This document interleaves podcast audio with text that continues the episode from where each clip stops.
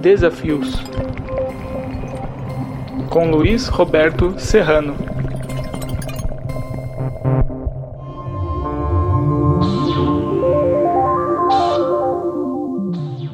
Bom dia, boa tarde ou boa noite, depende da hora em que você estiver assistindo este programa. Hoje, Desafios vai falar sobre a vitória da esquerda na Colômbia, nas últimas eleições realizadas no país. Uma vitória inédita na história da Colômbia, pois pela primeira vez a esquerda venceu uma eleição presidencial no país.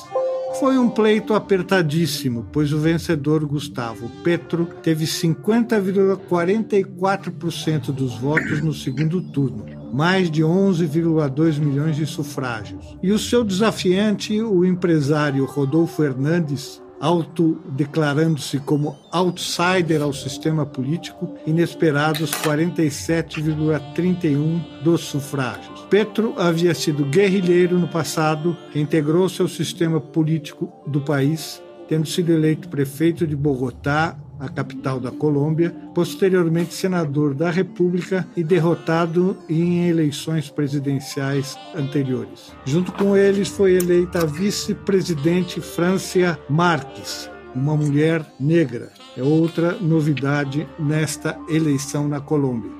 A história política e social da Colômbia tem sido acidentada, com aspectos de disputas violentas que envolveram guerrilhas, presença de narcotráfico e acordos em busca de superação desse quadro. É a terra onde nasceu a estrela do realismo fantástico, o festejado Gabriel Garcia Marques, que só poderia ter nascido num país como esse. Com a vitória de Petros, a Colômbia Colômbia, desculpem, alia-se à esquerda com a atual maioria dos países sul-americanos, o que é um fator a ser analisado sobre as influências futuras que isso poderá ter na região. Para conversar sobre o futuro da Colômbia e sua influência sobre a América do Sul, Desafios convidou o jornalista Marcelo Hollenberg, editor de cultura do Jornal da USP, que entrevistará comigo os professores. O professor Juan Gabriel Gomes Albarejo, do Instituto de Estudos Políticos e Relações Internacionais da Universidade Nacional de Colômbia,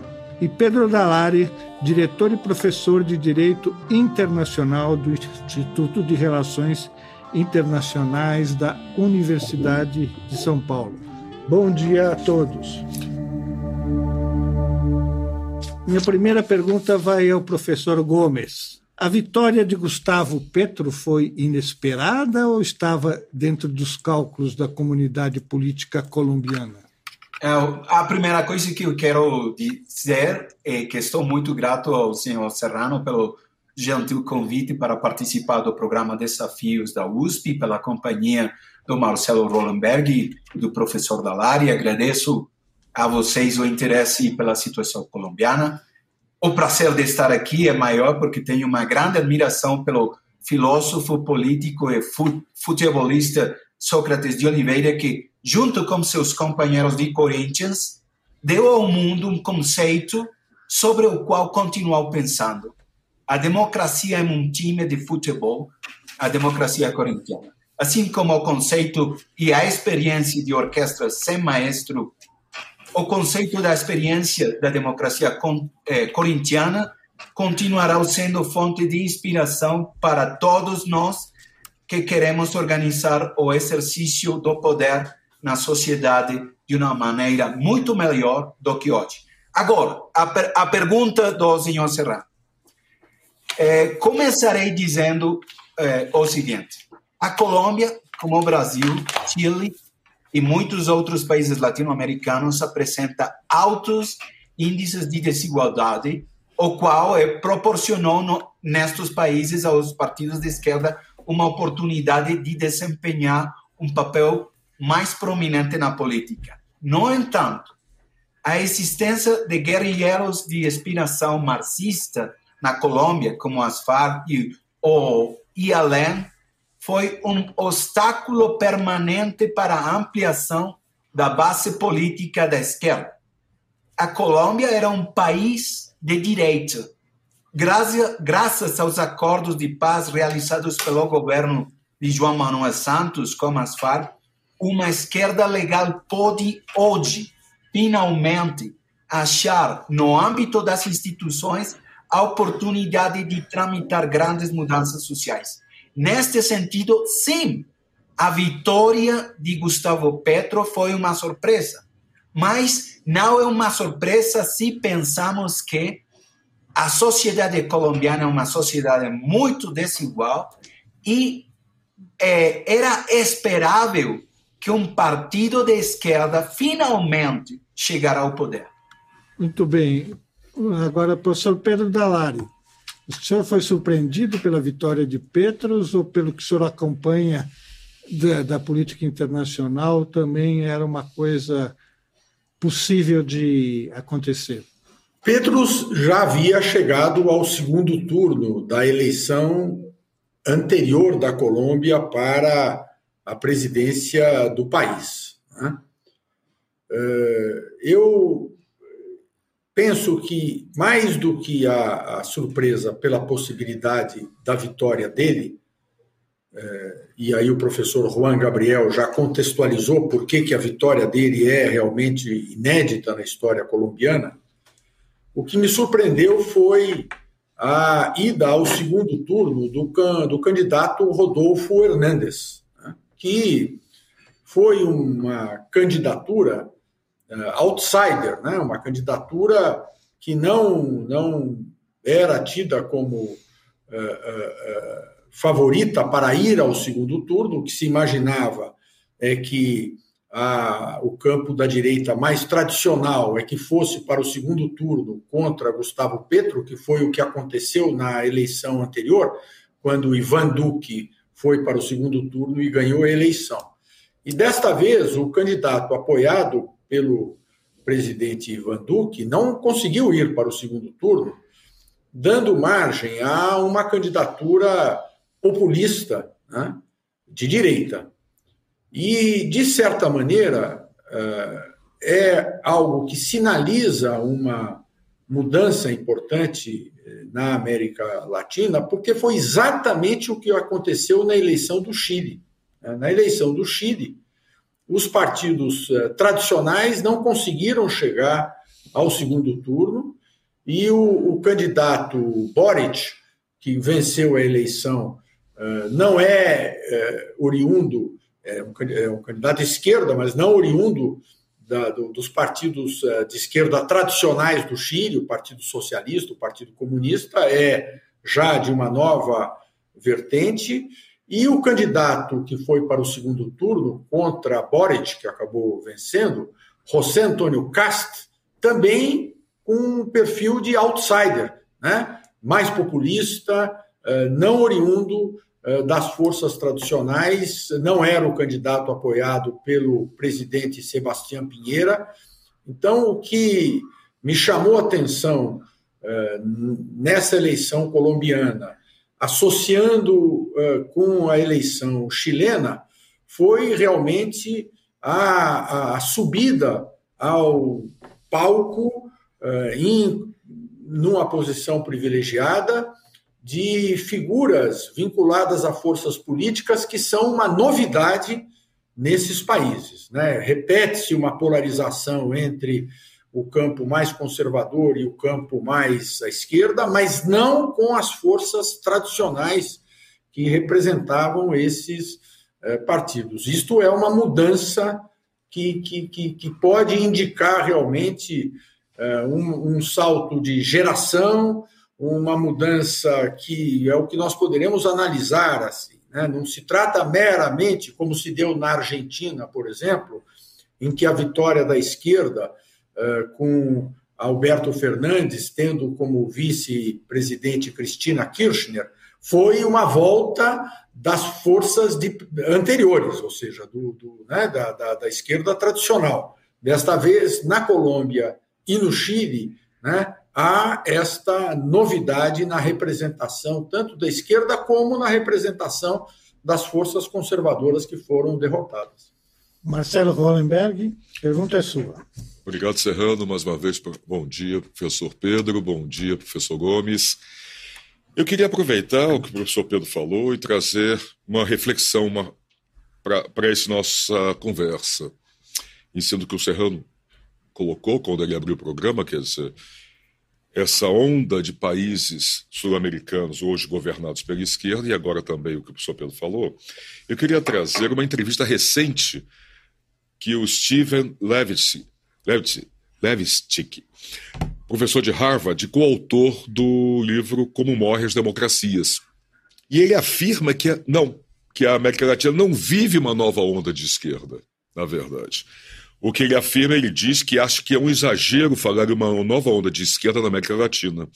O que estamos vendo na região e no mundo é uma onda contra os que governam. Então, eu queria trazer para os senhores o que, que vocês acham dessa afirmação dele tem razão, quer dizer, não é uma nova onda de esquerda, mas sim um voto contra os governantes para serem apeados do poder ou não. Queria trazer para os senhores essa pergunta, essa reflexão, começar com o professor Gomes, depois o professor Dalari. É, não acredito que o, o, nosso colega de Harvard tenha razão, é, por uma razão é, principal, é que é, uma diferença tradicional é, entre a esquerda e a direita é, sem dúvida, o, o tema de uh, redistribuição do ingresso. Uh, o, lugar, o lugar que tem a igualdade material, a igualdade econômica na vida política. Claramente, a esquerda é a favor da igualdade e a direita não. E no caso da Colômbia, é claro que uma das principais bandeiras do, do novo presidente Gustavo Petro é a redistribuição do ingresso. A primeira reforma da qual ele está falando à população hoje, a primeira coisa que ele pôr no, no centro da política colombiana hoje é uma reforma às regras tributárias. É, por quê? Porque as regras tributárias são o mecanismo que permitiu que os mais ricos da sociedade colombiana concentraram uma grande quantidade de riqueza. Então, é, penso que é, a, é, nestas condições, realmente temos uma força da esquerda. Temos também uma força a, que a, representa é, Rodolfo Fernandes, uma força contra o establishment, o establishment, o establishment político, não o establishment econômico. É, é uma, é um, uma, uma o, o que Hernandes expressa é a rejeição do regime da corrupção. O regime, eh, temos nas democracias, nos regimes representativos baseados na competência eleitoral, um grave problema é, é que o regime funciona graças aos intercâmbios clientelistas. Clientelismo e corrupção são duas coisas diversas, distintas. Mas eh, as duas coisas eh, muitas vezes vão juntas. Vocês sabem muito bem as dificuldades do governo Lula, do governo de Dilma, com eh, o mensalão, com Lava Jato, precisamente. A corrupção é um problema de todos os regimes. Mas, e, temos na Colômbia uma grande parte da população que expressa um, uma forte eh, rechazo, rejeição à, à, à corrupção, à, ao regime corrupto, mas não expressa este mesmo rejeição à desigualdade. Temos uma sociedade dividida eh, em torno a quão, quão importante é a desigualdade. Mas é claro que essa divisão hace faz eco à a diferença principal tra, entre esquerda e direita, que é a questão da igualdade material. É claro que, em situação de crise econômica, de maneira geral, é, quem está no governo vive um quadro de maior dificuldade. E isto tende a favorecer a alternância no poder, né? seja de esquerda, seja de direita. E realmente a América Latina e grande parte do mundo tem vivido um quadro de dificuldades econômicas que uh, se iniciou com a pandemia de Covid-19 e depois se intensificou com a guerra na Ucrânia. Então, é, é, é certo que a alternância no poder na América Latina, em que uh, predominaram e vem predominando nos últimos anos governos de direita, uh, é um elemento importante e essa ascensão da esquerda guarda relação com essas dificuldades uh, que os governos vêm enfrentando. Mas eu estou de acordo com o professor Juan Gabriel, porque a a, a, crise dos governantes poderia ter favorecido outras alternativas, ainda mais à direita, e não foi o que aconteceu. Né? Quer dizer, houve claramente, eh, já havia ocorrido no, no, na Argentina antes, depois no Chile, eh, na Bolívia, eh, no, na Colômbia agora, nessa, nesse regime de alternância, em que poderia haver uma alternância num sentido eh, de, de continuarem forças de direita, embora outsiders, embora forças não tradicionais, a opção pela esquerda mostra que realmente o problema da desigualdade social, da falta de, de, de melhor distribuição de renda é o grande problema né, na América Latina, e por isso é que uh, as forças de esquerda, ou com, com perspectivas assim eh, transformadoras mais radicais têm prevalecido. Eu posso lembrar também do caso do Peru. Né? Eh, e agora, mesmo no Equador, onde a vitória foi eh, da direita, o governo do presidente equatoriano enfrenta uma mobilização muito intensa nas ruas, né? justamente pela população indígena, pela população mais carente, ou seja, a, a, o fato de que haja alternância do poder por conta das crises, mas que essa alternância tem, venha favorecendo forças mais eh, à, esquerda, não é uma mera coincidência. Né? E aí eu estou de acordo com o professor Juan Gabriel que o nosso colega de Harvard não, não tá, está ignorando esse fenômeno né, da, da do, do, resgate da agenda social na América Latina. Né? Essa vai ser né, uma tônica muito importante no continente e a esquerda tem uma legitimidade natural para lidar com esse tipo de agenda que vem então favorecendo. Agora, são vitórias apertadas eleitoralmente, né? Foi assim no Chile, foi eh, no Equador, quer dizer, não, não significa que haja né, facilidade para os novos governos, mas a expectativa da sociedade é no sentido de se enfrentar o problema social, sem dúvida nenhuma. Eu queria aproveitar essa citação do professor Nalari, que foi uma vitória apertada, como também ocorreu no Chile. E o, o que a vitória apertada está vai permitir para os novos, os novos presidentes da Colômbia fazerem? Qual será a margem que eles vão ter para avançar nessa nessa questão, principalmente de distribuição de renda. Vai ser difícil, vai empurrar o novo governo para a direita, procurar acordos. O quadro que está se desenhando, qual é? Sim.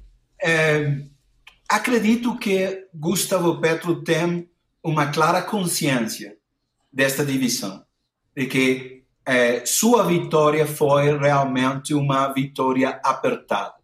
Na sexta-feira, antes de, das eleições, é, tive lugar uma importante é, reunião, um, um, um, agrupamento das forças progressistas na Colômbia, no, na qual, neste, nesta, neste agrupamento, é, era clara a ideia que temos outro país, um país que não acredita que a desigualdade seja o maior problema, ou um dos maiores, maiores problemas. Minha opinião é que não é o maior problema. Minha opinião é que é um problema subordinado ao problema da corrupção. Por quê? Porque sem resolver o problema da corrupção, nós não poderemos resolver o problema da desigualdade, da insegurança e violência e os problemas eh, relativos ao eh, camba, eh, mutamento eh, eh, do, do clima global. Agora, é, Petro tem clara consciência desta divisão e uma das suas principais propostas é fazer um grande acordo nacional. E tem muitas coisas a seu favor. Por quê? Porque os principais partidos com presença no Congresso colombiano têm feito uma declaração importante. Eles não vão ser partidos de oposição. É, é, de acordo com as regras é, da, do regime colombiano, os partidos têm que, têm que fazer uma declaração se eles vão ser partidos de governo, partidos independentes ou partidos de oposição.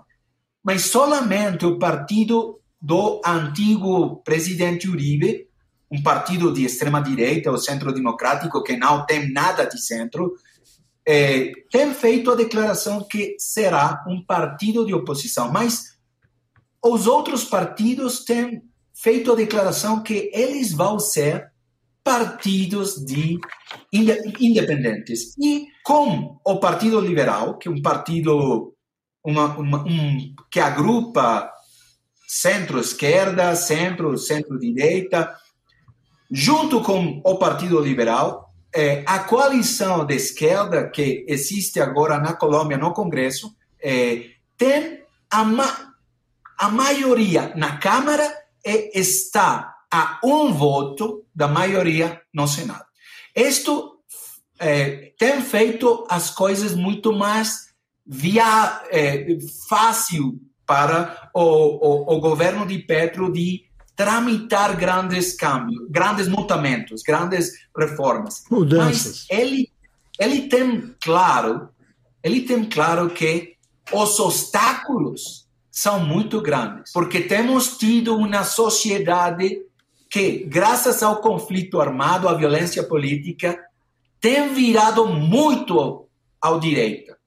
Agora é a oportunidade para virar uh, em torno a um grande acordo nacional. E esse é o principal desafio do governo uh, de Gustavo Petro nesta hora, eu penso. O professor Dalari tem uma, tem uma coisa interessante para contar sobre o futuro ministro da Fazenda, ministro da Hacienda do governo Ocampo, do governo colombiano, que esteve aqui como catedrático da Cátedra José Bonifácio, foi o último catedrático antes do atual. Professor, a palavra é sua. Não, é, é, é muito interessante e, e, isto reforça muito o que acabou de dizer o professor Juan Gabriel, né? Esta, esta estratégia do governo Gustavo Petro de uma aproximação com as forças eh, né, de tradição do Partido Liberal, no sentido de criar um bloco que dê governabilidade à Colômbia, não é? Que é o grande, a grande dificuldade que muitas vezes a esquerda enfrenta, vem enfrentando no Peru, por exemplo, né? A incapacidade de dar, de, de, de, de ter base parlamentar e, e, e, que possa dar governabilidade. E, e foi muito interessante, né? E comprova isso que o professor Juan Gabriel falou, a escolha pelo presidente Gustavo Petro, que foi eleito pela esquerda, do seu novo ministro da Fazenda, né, José Antônio Ocampo, que é de tradição do Partido Liberal. Né? O, o Ocampo foi uh, ministro da Fazenda há 25 anos. Ele foi ministro da Fazenda no governo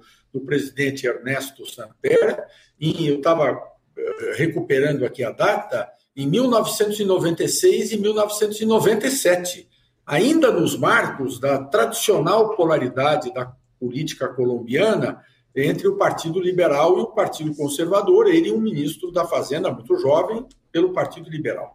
25 anos depois, ele volta ao Ministério da Fazenda, agora num governo de esquerda, né?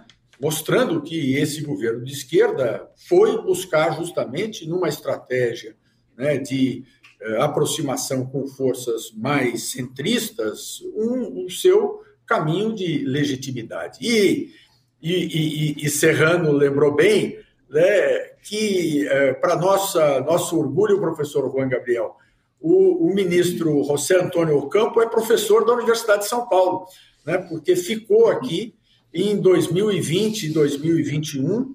Ele, que é professor da Universidade de Colômbia, nos Estados Unidos, eh, foi convidado e, simultaneamente, ocupou aqui na Universidade de São Paulo a Cátedra José Bonifácio, que é uma cátedra que recebe, eh, por um período determinado, grandes personalidades da Iberoamérica. Já foram catedráticos o ex-presidente do Chile, Ricardo Lagos, a ex-presidente de Costa Rica, Laura Chinchilla, o ex-primeiro-ministro da Espanha, Felipe González, e José Antônio Ocampo, né, por força da sua uh, presença na vida pública colombiana e também na, na, na, no Serviço Público Internacional, né, ele foi secretário adjunto né, do secretário-geral Kofi Annan na ONU, justamente para assuntos econômicos e sociais. Então, a USP convidou José Antônio Campo para ficar conosco. É, e até uma curiosidade, é o primeiro catedrático que nunca veio à USP, porque ele foi o catedrático no período da pandemia. Então, todas as reuniões e aulas e atividades que ele desenvolveu foram de modo virtual. Né? É, ou é, de Cali eh, onde ele tem uma casa, ou de Bogotá, ou então de, de Washington, né? onde de, de, Nova York, desculpa, onde ele vive como professor da Universidade de Colômbia. Né? E o campo, quando esteve aqui, ficou trabalhando dois anos e nós aprendemos muito sobre a Colômbia, sobre, né, embora o, o projeto de pesquisa dele, que redundou até em um livro publicado Agora, a edição impressa saiu em janeiro deste ano, né, está aí na tela, sobre governança internacional e desenvolvimento.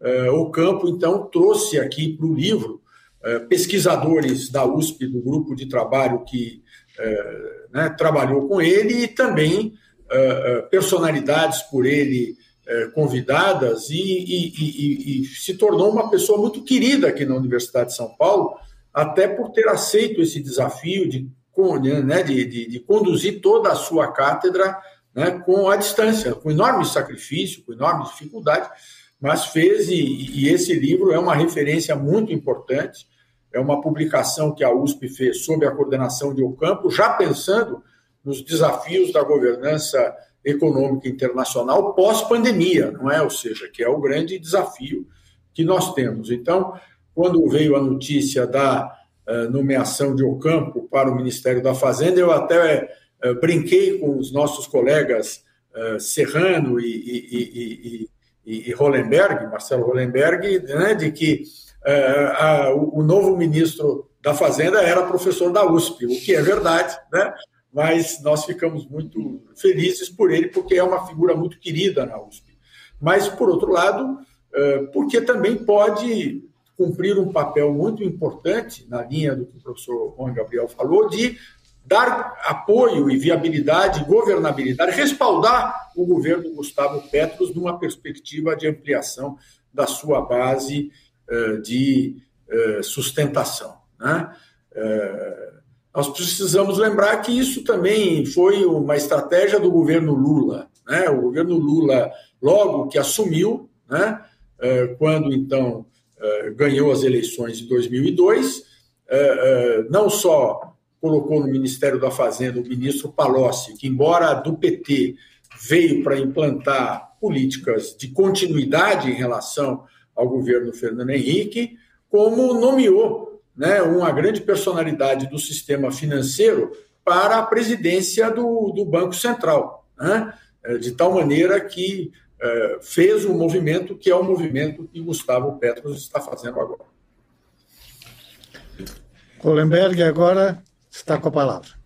Obrigado. Eu queria aproveitar e trazer em cima do que o professor Gomes comentou, desse grande acordo nacional e esse, também esse combate à desigualdade, por mais que eu tenha dito que não é o maior problema, o problema é a corrupção, mas a desigualdade, como na América do Sul, de uma forma geral, ela é endêmica, ela é sempre um problema.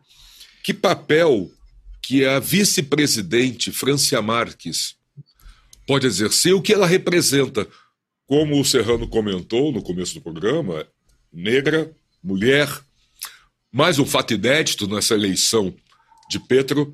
Então, que papel ela pode exercer? E que o senhor falasse um pouquinho mais também de Francia Marques. O que ela representa na política e na sociedade colombiana, já se falou tanto de Petro, mas essa vice-presidente também deve ser olhada com atenção por tudo que ela engendra e por tudo que ela representa dentro dessa eleição e também do continente sul-americano, na sociedade sul-americana.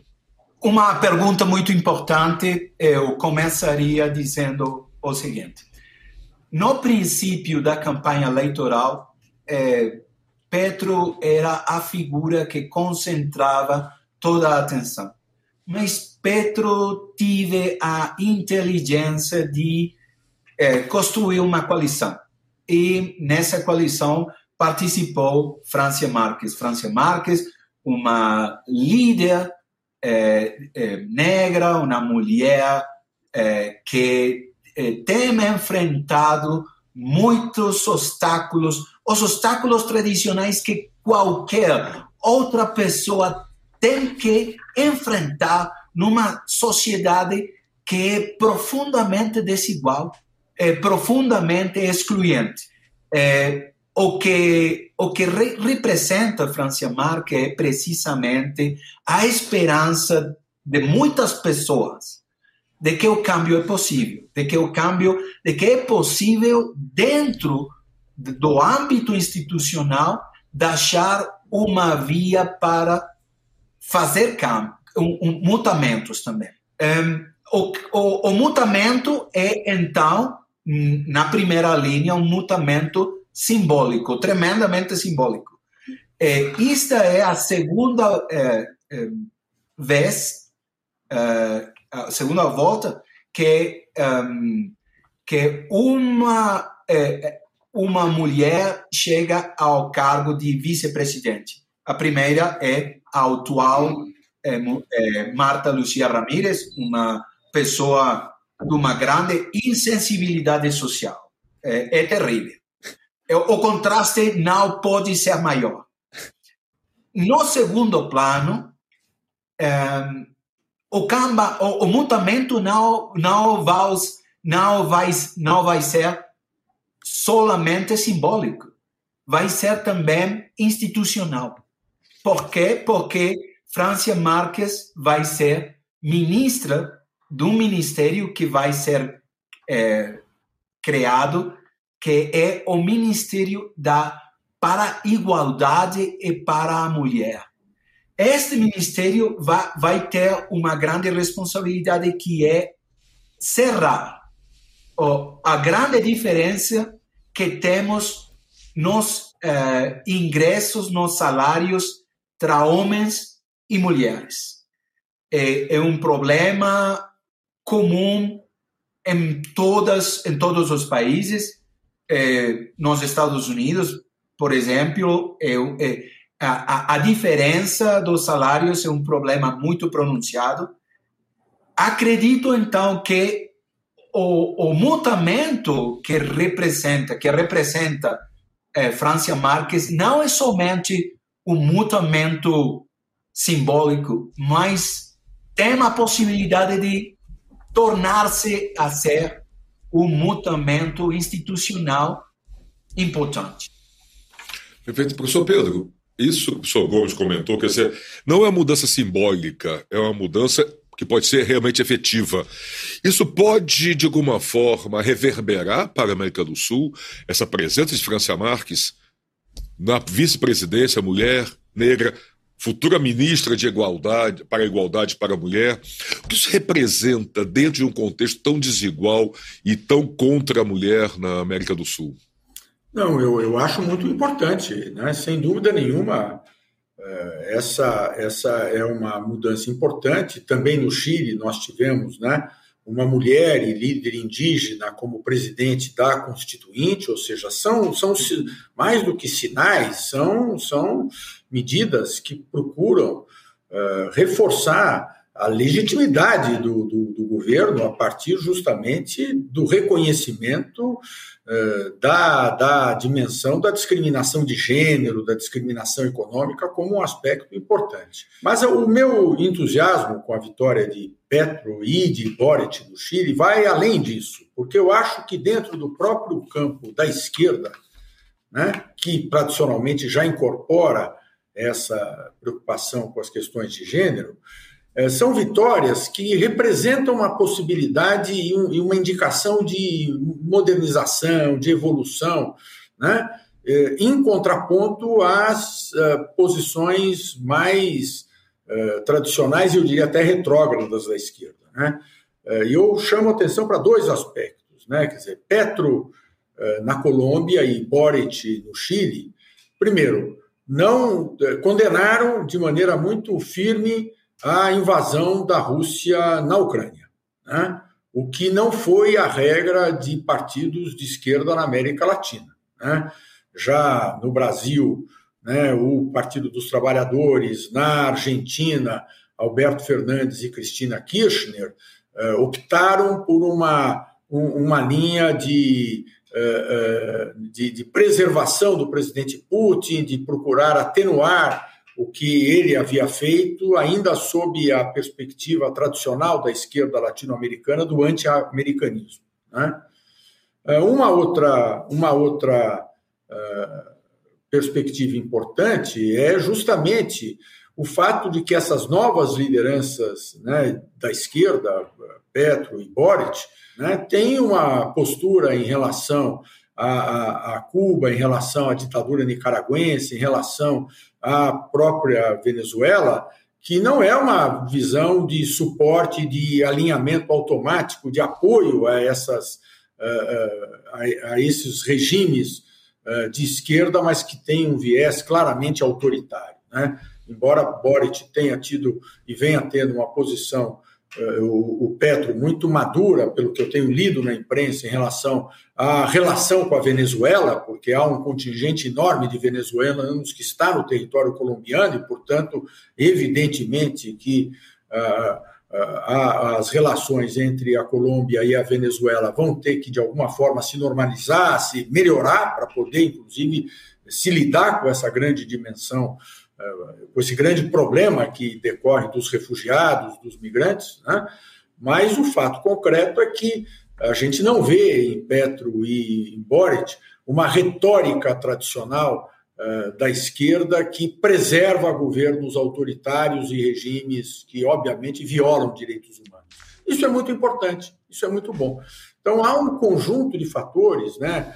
A vice-presidente Francia Marque, uh, essa disponibilidade de, de, se perseguir a governabilidade, a preocupação em se garantir que o governo seja efetivo e seja capaz de, de implementar mudanças, essa, essa postura ideológica que valoriza mais os direitos humanos e que é menos concessiva a regimes autoritários, isso me faz uh, uh, achar que o novo governo da Colômbia e o novo governo do Chile vão ter um papel muito importante para a América Latina, inclusive para o Brasil, no sentido de eh, sinalizar a necessidade de uma aquilo que os italianos chamam de aggiornamento, né? ou seja, uma atualização, uma, uma né, preservando né, os eixos fundamentais dessas forças de esquerda e progressistas, que são justamente voltados ao combate à discriminação, ao combate à desigualdade social, em favor da distribuição da renda, mas, por outro lado,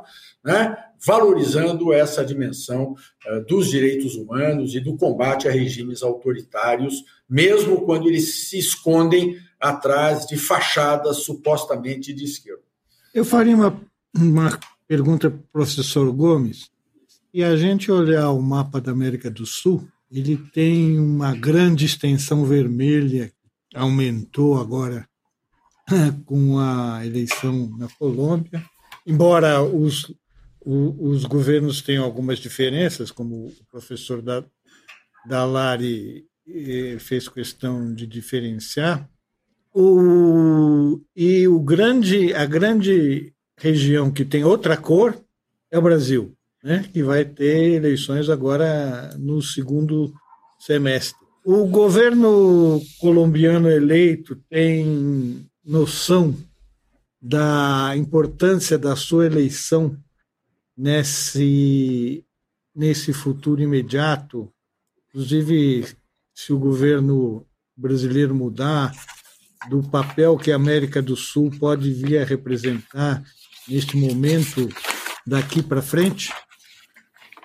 Antes de, de pensar no problema internacional, o papel que a América do Sul poderia jogar no concerto internacional, eu quero insistir, dizer outra vez, o que acredito é a grande lição que a esquerda tem que aprender é, nestes anos. Não é possível lutar contra a desigualdade com corrupção. É impossível. É impossível porque a corrupção é, é, é causa também da desigualdade. E a corrupção fez que o aparato, do esta, é, o aparato estatal, que tem a responsabilidade de fazer a redistribuição do, do ingresso, é, torna débil, torna frágil para fazer, para cumprir sua tarefa. Então, o, o, o, tudo que, que tem ocorrido no Brasil, mensalão, Lava Jato, tudo isso tem que ser uma grande lição para toda a esquerda no continente. Não é possível lutar contra a desigualdade com corrupção. Agora, se a esquerda aprende essa lição, se temos, se tivermos um continente no qual as forças progressistas foram a maioria, então poderíamos ter um continente que poderia jogar um papel muito mais forte no redesenho, no, no, na, na, na redefinição das regras internacionais. Por quê? Porque eh, as regras que temos, as regras eh, produto da, primeiro, uh, a vitória dos Estados Unidos como a primeira potência mundial, eh, o acordo do Bretton Woods, depois o acordo neoliberal, o famoso consenso de Washington. Esse consenso de Washington é consenso em Washington, não é consenso fora de Washington.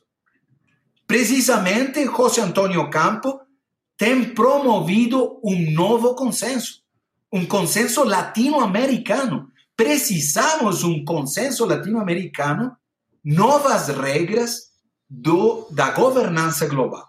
Regras que não por a estabilidade econômica é, acima do bem-estar da, da população.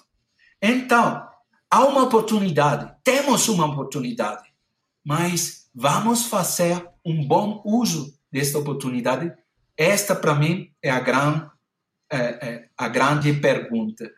Porque quando as forças de esquerda ignoram os problemas da corrupção, como tem feito na Venezuela, como uma boliburguesia que emergiu depois do, do, do, do Chávez e, e Maduro, o, o, o que tem ocorrido, o que tem acontecido na Nicarágua, em, uh, em, por exemplo, por exemplo, acredito que a esquerda uh, desperta forças de reação muito fortes quando ignora os problemas da corrupção.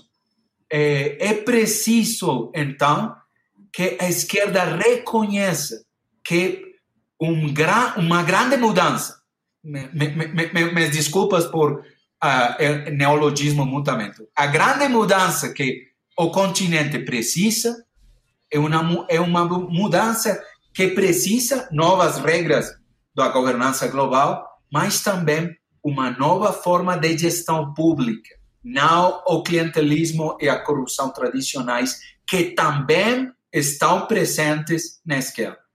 Professor Dallardi, você acha possível desenvolver essas, essas novas formas de gestão pública em, em, países que trazem uma tradição não só de, de, de direita muito forte, mas de maus hábitos na política? É possível fazer essa transformação a partir da esquerda? Eu acho indispensável. Né? Eu, eu acho que tem que ser feito isso, e eu estou de pleno acordo com o professor Juan Gabriel, porque se não se fizer isso, que é algo que tradicionalmente se esperava da esquerda, não é que ela tivesse um papel eh, moralizador da vida pública, né, de defesa do Estado de direito democrático, das regras, a esquerda será afastada do poder novamente, como ocorreu em muitos países. Né? Ou seja, é, é, indispensável. Eu acho que é, realmente é, é uma agenda né, uma atualização de uma agenda da esquerda que é, incorpore de maneira mais efetiva a promoção dos direitos humanos, a, a promoção de boas práticas de governança que é, evitem a corrupção, a, a, a preocupação é, com, com uma agenda social e com a viabilidade de uma agenda social, porque não adianta ter uma retórica de eh, defesa de mudanças se não se tiver capacidade para organizar a ação política e de governo no sentido da promoção das mudanças. Então, há que haver um, um compromisso com os direitos humanos, um compromisso com a moralidade pública, um compromisso com o pragmatismo e com a governabilidade, né? porque senão, daqui a dois anos, três anos, quatro anos, né? essa, essa transformação né? que, que houve, ela se dará no sentido contrário. Né? Essa, as oligarquias na América Latina têm muita força, têm um enraizamento social muito profundo, então a, a, a essas forças de mudança, né, que eu chamo de esquerda, mas que eu diria que são forças de mudança, elas não podem perder as oportunidades como já ocorreu no passado. Né? E daí a minha perspectiva é, o meu entusiasmo e o meu desejo que é, essa renovação, que é inclusive uma renovação geracional, né, de jovens, né, presidentes na Colômbia, no Chile, ela realmente sinalize para nós do Brasil, por exemplo, é, a necessidade de estar atento a essas mudanças, a busca da legitimidade social, né? não apenas com as bandeiras tradicionais que a esquerda sempre né, uh, exibiu, mas com a perspectiva realmente de uh, estar em sintonia com os desejos da sociedade. Se não, não se fizer isso, uh, da mesma maneira como hoje essas forças estão sendo vitoriosas nas eleições, amanhã deixarão de ser. Né? Essa é a lição que tem dado a América Latina desde do fim do ciclo do, dos regimes autoritários na década de 1980, né? alguns antes, uns depois. Ou seja, quem, quem perder a conexão com a sociedade, com o desejo de mudança da sociedade, será alijado do poder. Como a esquerda está tendo agora uma oportunidade, né? Eh, novamente, eh, na Colômbia a primeira vez, em outros países, né? como Chile, Argentina, está se, né, Bolívia, está se voltando, é importante que essas lições sejam aprendidas. Eu queria aproveitar rapidamente, em cima do que o professor Gomes e agora o professor Dalari também, os dois falaram, nessa questão, dessa, como o Gomes disse, que é o continente jogar um papel muito mais forte na questão geopolítica, na questão mundial. E o professor Dalari falando dessa oportunidade que se tem e não se pode perder. Mas, em cima disso, será que, que poderíamos dizer que é uma, uma reengenharia no eixo geopolítico da América do Sul, com as novidades que são Boric e são também Petro?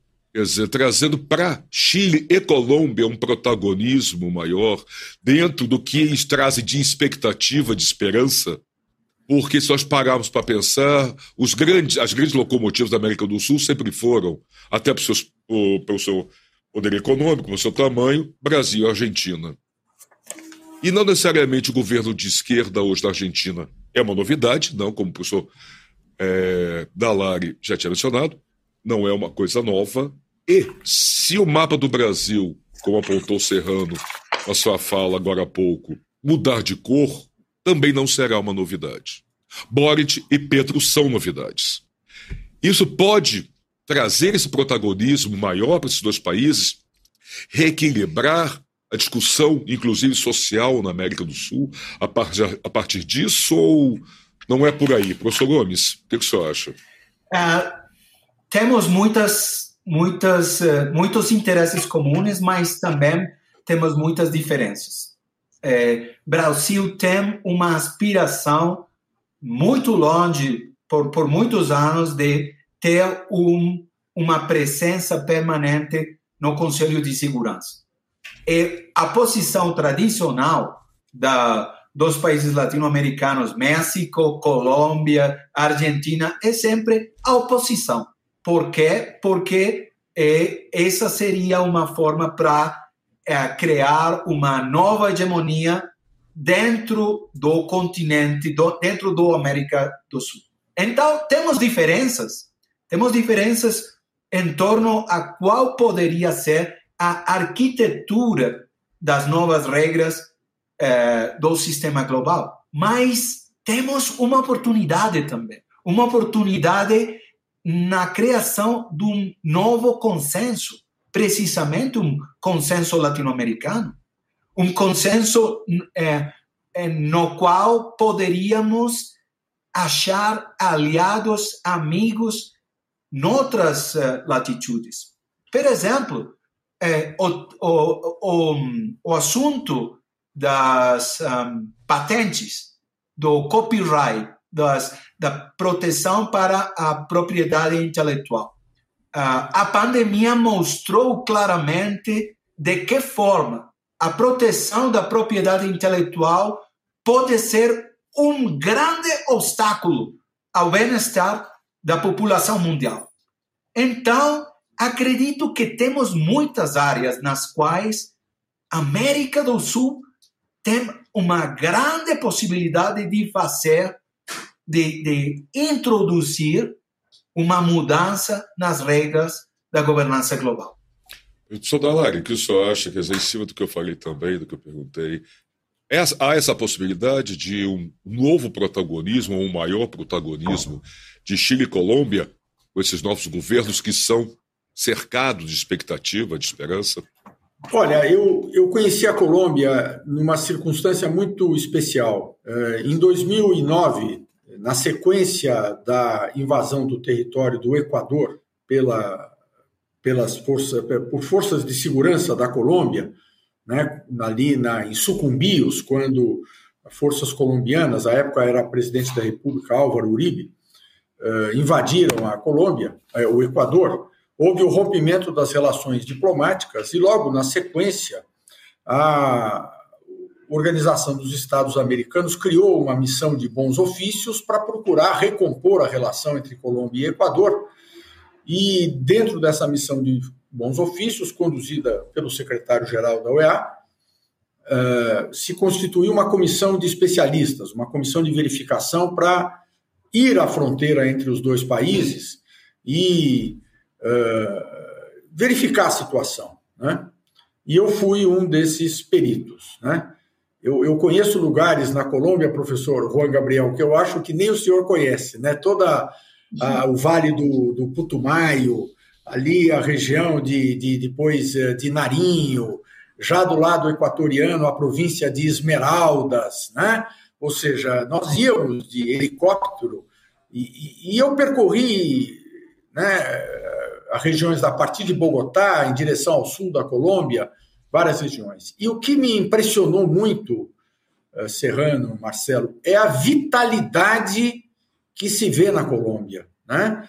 Uh, o empreendedorismo, ou seja, num país em guerra civil, num contexto muito difícil, mas era visível para mim que, na medida em que a Colômbia pudesse superar a guerra, né, o, o conflito com a guerrilha, e aí eu dou uma importância enorme aos movimentos que o presidente Juan Manuel Santos fez no sentido de viabilizar a paz, e que pudesse, como vai acontecer agora com o governo Petro, construir um novo pacto social que possa uh, uh, dar estabilidade e fazer avançar com combate à corrupção, com, com, com adoção de, de, de regras de regência da vida econômica mais transparentes, ou seja, se isso for viável, eu não tenho dúvida de que a Colômbia se tornará, depois do Brasil, o principal país da América do Sul já que a Argentina não vem conseguindo sair do seu quadro permanente eh, de crise. Né? Sei que é difícil para o Serrano e para o Marcelo né, ouvirem isso, porque eles são argentinos, assim, né, de, de, de relações familiares e tudo, né, de uma presença, mas é a realidade. Então, eu acho que o, o, o papel que a Colômbia pode desempenhar do, na nova realidade não é só pelo aspecto simbólico, Marcelo, né, da, da, da, dessa inovação que o governo Petro representa. Eu acho que realmente a Colômbia tem condições de assumir uma posição de destaque na América do Sul e na América Latina, porque tem os elementos, tem a vitalidade e aparentemente, primeiro com o processo de paz e agora com um governo que tem melhores para produzir um pacto social, a Colômbia irá né, viver o ciclo um ciclo virtuoso. Eu trabalho com esse cenário, com essa hipótese, e isso será muito importante na América Latina. Será mais um. Quer dizer, a América Latina uh, e a América do Sul, particularmente, não precisará mais uh, ser levada apenas pela toada do bilateralismo Brasil e Argentina. Quer dizer, uh, vai vir um, um parceiro que terá uma importância estrutural maior do que teve até agora, que é a Colômbia. O Chile tem o seu peso, mas é um peso menor, é uma, é uma população menor, é um país menor, né? Mas a Colômbia, eu acho que nós aqui, é, na Universidade de São Paulo, por exemplo, do ponto de vista acadêmico, do ponto de vista é, do conhecimento, temos que ter um olhar mais atento, porque coisas importantes virão da Colômbia e nós poderemos conversar com o professor Juan Gabriel em outras oportunidades para ver se o que eu estou profetizando aqui vai se verificar ou não. Mas eu tenho muito. Como eu, eu vivi esse cenário lá atrás, né? É, conheci ali na Colômbia, Juan Gabriel, eu estive, por exemplo, em, em, em Narinho com Antônio Navarro Wolff, que é a liderança histórica do M19, né, que exatamente foi uma figura, foi candidato a presidente pelo M19 lá atrás, e foi uma figura importante para essa evolução do M19 para se tornar um partido da legalidade, um, né, uma força da democracia e que agora chega ao poder com um dos seus integrantes, que é Gustavo Petro, né? ou seja, né, historicamente é, relacionado ao M19. Então, como é, é, sob a perspectiva desse quadro evolutivo que eu acompanho mais diretamente desde 2009, mas é, Navarro Wolff, por exemplo, eu conheci em Washington em 1998, portanto, mais né, antes ainda, tá certo? Quando ainda estava fora da Colômbia. Eh, eu tenho muita uma perspectiva de que esse quadro da Colômbia, Marcelo, vai ter um impacto muito grande para além das fronteiras colombianas. Para caminhar para o fim, eu queria fazer. Primeiro, eu sei que a Argentina não é mais a Argentina que foi. Isso nos deixa certamente ao Marcelo também muito tristes, né? Torcendo para que as coisas melhorem lá. Mas eu queria, pro, queria perguntar ao professor Gomes, o senhor falou sobre uma das principais desafios no governo é a distribuição de renda, distribuição dos ingressos. Ao mesmo tempo, o professor Dalari falou que nessas regiões de certa forma são remotas, que ele visitou, ficou muito bem impressionado pelo empreendedorismo com os quais cruzou. Mas, se falamos de distribuição de renda e falamos de questões sociais, nós temos que falar também da economia, porque é, a distribuição de renda pressupõe que haja uma riqueza sendo gerada e o mundo está ficando cada vez mais tecnológico, digamos assim. Né? Ele está com, com relações de trabalho cada vez mais sofisticadas, tanto que a grande, a grande eh, disputa hoje entre as duas economias dominantes, que são os Estados Unidos e a China, se dá em torno da produção de supercomputadores. Supercomputadores, não, supercondutores ou chips, entende? Que movem a economia do futuro. Qual é a perspectiva na Colômbia do ponto de vista econômico, para ela se conectar às tendências econômicas atuais, que não só a Colômbia está fora, como o Brasil está fora, como a Argentina está fora. Qual é a perspectiva de economicamente haver um fortalecimento que possibilite, então, que todo o país viva em condições melhores? Isso é uma, uma pergunta muito interessante e é qual, é qual é a possibilidade de uma sociedade na periferia do sistema capitalista mundial de ter uma participação, uma incorporação neste sistema diversa. É, o caso da Rússia é muito interessante porque é um país periférico também. A única diferença é que tem é, armas nucleares.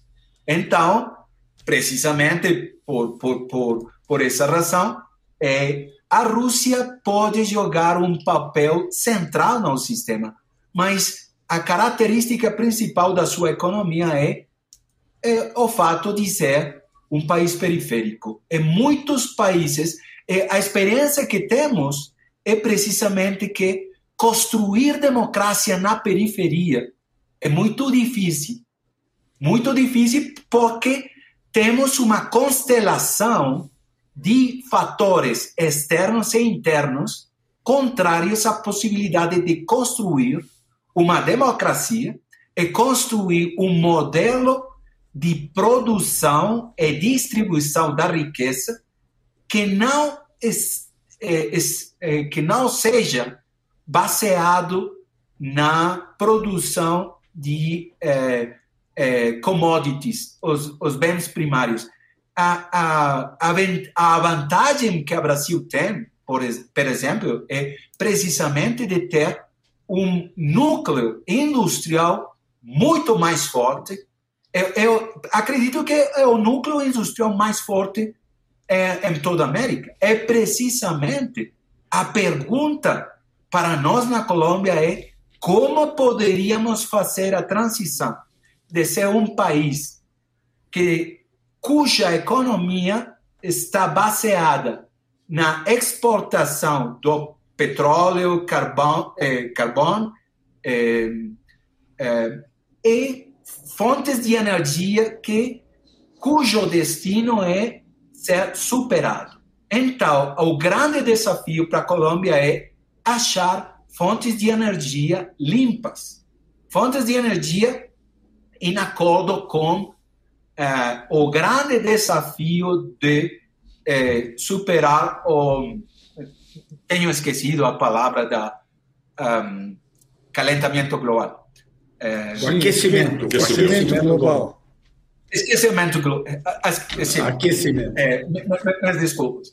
É, mas aproveito para dizer que o fato que, que hoje este, hoje é, é, seja é, aqui falando português é, uma testemunha da admiração que muitos colombianos temos para o Brasil é, é a consciência da necessidade de construir um pontes e uma ligação para construir novas uma nova arquitetura global. E aqui quero dizer também que a luta contra os paraísos fiscais é uma parte muito importante da construção de um novo modelo econômico na Colômbia.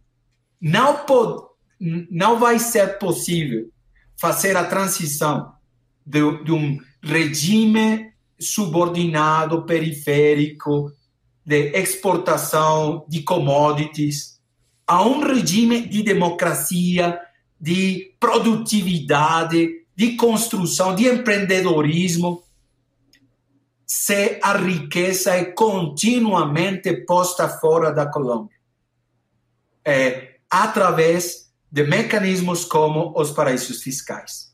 Muitos brasileiros ricos, muitos colombianos ricos têm a riqueza fora do país. É, é uma riqueza que não está disponível no país para o empreendimento. É, é uma, um, uma mudança nas regras a este respeito contri, se, é, poderia ser uma contribuição importante para sair desta situação de subordinação, de ser um país da periferia que tem de se conformar com a exportação de commodities. Senhor Dalari, suas palavras finais. Não, eu, eu, eu, eu concordo com, com, com, essa perspectiva de que há, há, para o Brasil, para a América do Sul, as perspectivas de, de melhoria estão associadas a mudanças que ocorram internamente mas também há, há, há, há mudanças que ocorram do, do plano internacional, seja pela cooperação entre esses países, seja pelo impacto que essa cooperação tenha em regras internacionais, como, por exemplo, a necessidade do combate aos paraísos fiscais, a que fez referência o professor uh, Juan Gabriel. Né? E, nesse sentido, eu acho, né, eu, eu quero, ao final, uh, considerar que uma perspectiva que pode ser interessante nesse processo é a recuperação eh, dos projetos de integração no âmbito eh, latino-americano e sul-americano em especial, que já foram feitos um viés mais pragmático. Eu chamo atenção, por exemplo, para a IRSA, né, que é o grande projeto de infraestrutura regional sul-americana, que esteve na origem, inclusive, do surgimento da Unasul. Né? Ou seja, a ideia de uma integração que, mais do que retórica, mais do que baseada em grandes discursos, implicasse no esforço conjunto com apoio das grandes instituições financeiras da região, a CAF, né, o Banco de Desenvolvimento da América Latina, cujo presidente por 30 anos Henrique Garcia foi o catedrático da Cátedra José Bonifácio na USP, que antecedeu José Ocampo e que foi quem trouxe José Ocampo para a USP, é bom que se diga. Uh, o Banco uh, Interamericano de Desenvolvimento, durante muito tempo dirigido pelo uruguaio Henrique Iglesias, que também esteve conosco na USP, ou seja, há um acúmulo de, de propostas, de projetos que, inclusive, começaram a ser implementados é, que objetivam justamente, por meio da viabilização de uma infraestrutura é, regional mais sólida, mais robusta, né, é, se dá base efetiva para o, o, o, que Serrano muito bem chamou a necessidade de uma revitalização da economia, né, porque sem isso não adianta nós falarmos de distribuição de renda se não tem renda. Né? Ou seja, é, é, é, é por aí que passa, e eu estou convencido de que uh, se tivermos uma mudança no Brasil, né, e é o que eu espero, e com essas mudanças que vêm ocorrendo no resto da América do Sul, nós poderemos recuperar o que já tivemos há alguns anos, que é um ambiente de cooperação e de integração que viabilize mecanismos mais sólidos de suporte ao desenvolvimento econômico e à superação dos grandes problemas sociais. Essa é a minha expectativa, e, e com essa expectativa, então, eu, eu me despeço agradecendo né, mais uma vez a possibilidade de participar né, nesses debates tão interessantes que o Desafios promove, agradecendo você, Serrano, você, Marcelo, e eh, cumprimentando uh, o professor Juan Gabriel, a quem eu gostei muito de conhecer, tive muita identidade com as posições do professor Juan Gabriel, e nós uh, daremos sequência a esse contato que começou aqui nesse programa que uh, foi, para mim, muito gratificante participar. Muito bem, muito obrigado. Eu quero agradecer ao professor Juan Gabriel Gomes, do Instituto de Estudos Políticos e Relações Internacionais da Universidade Nacional da Colômbia, ao professor Pedro Dalari, que sempre nos, nos prestigia, que é diretor do Instituto de Relações Internacionais da Universidade de São Paulo, ao Marcelo Hollenberg, nosso editor de cultura do Jornal da USP, que sempre nos prestigia, convidar vocês para um próximo desafios que tentaremos trazer algum outro alguma outra questão que esteja na linha de frente dos problemas internacionais. Muito obrigado a todos e até a próxima vez.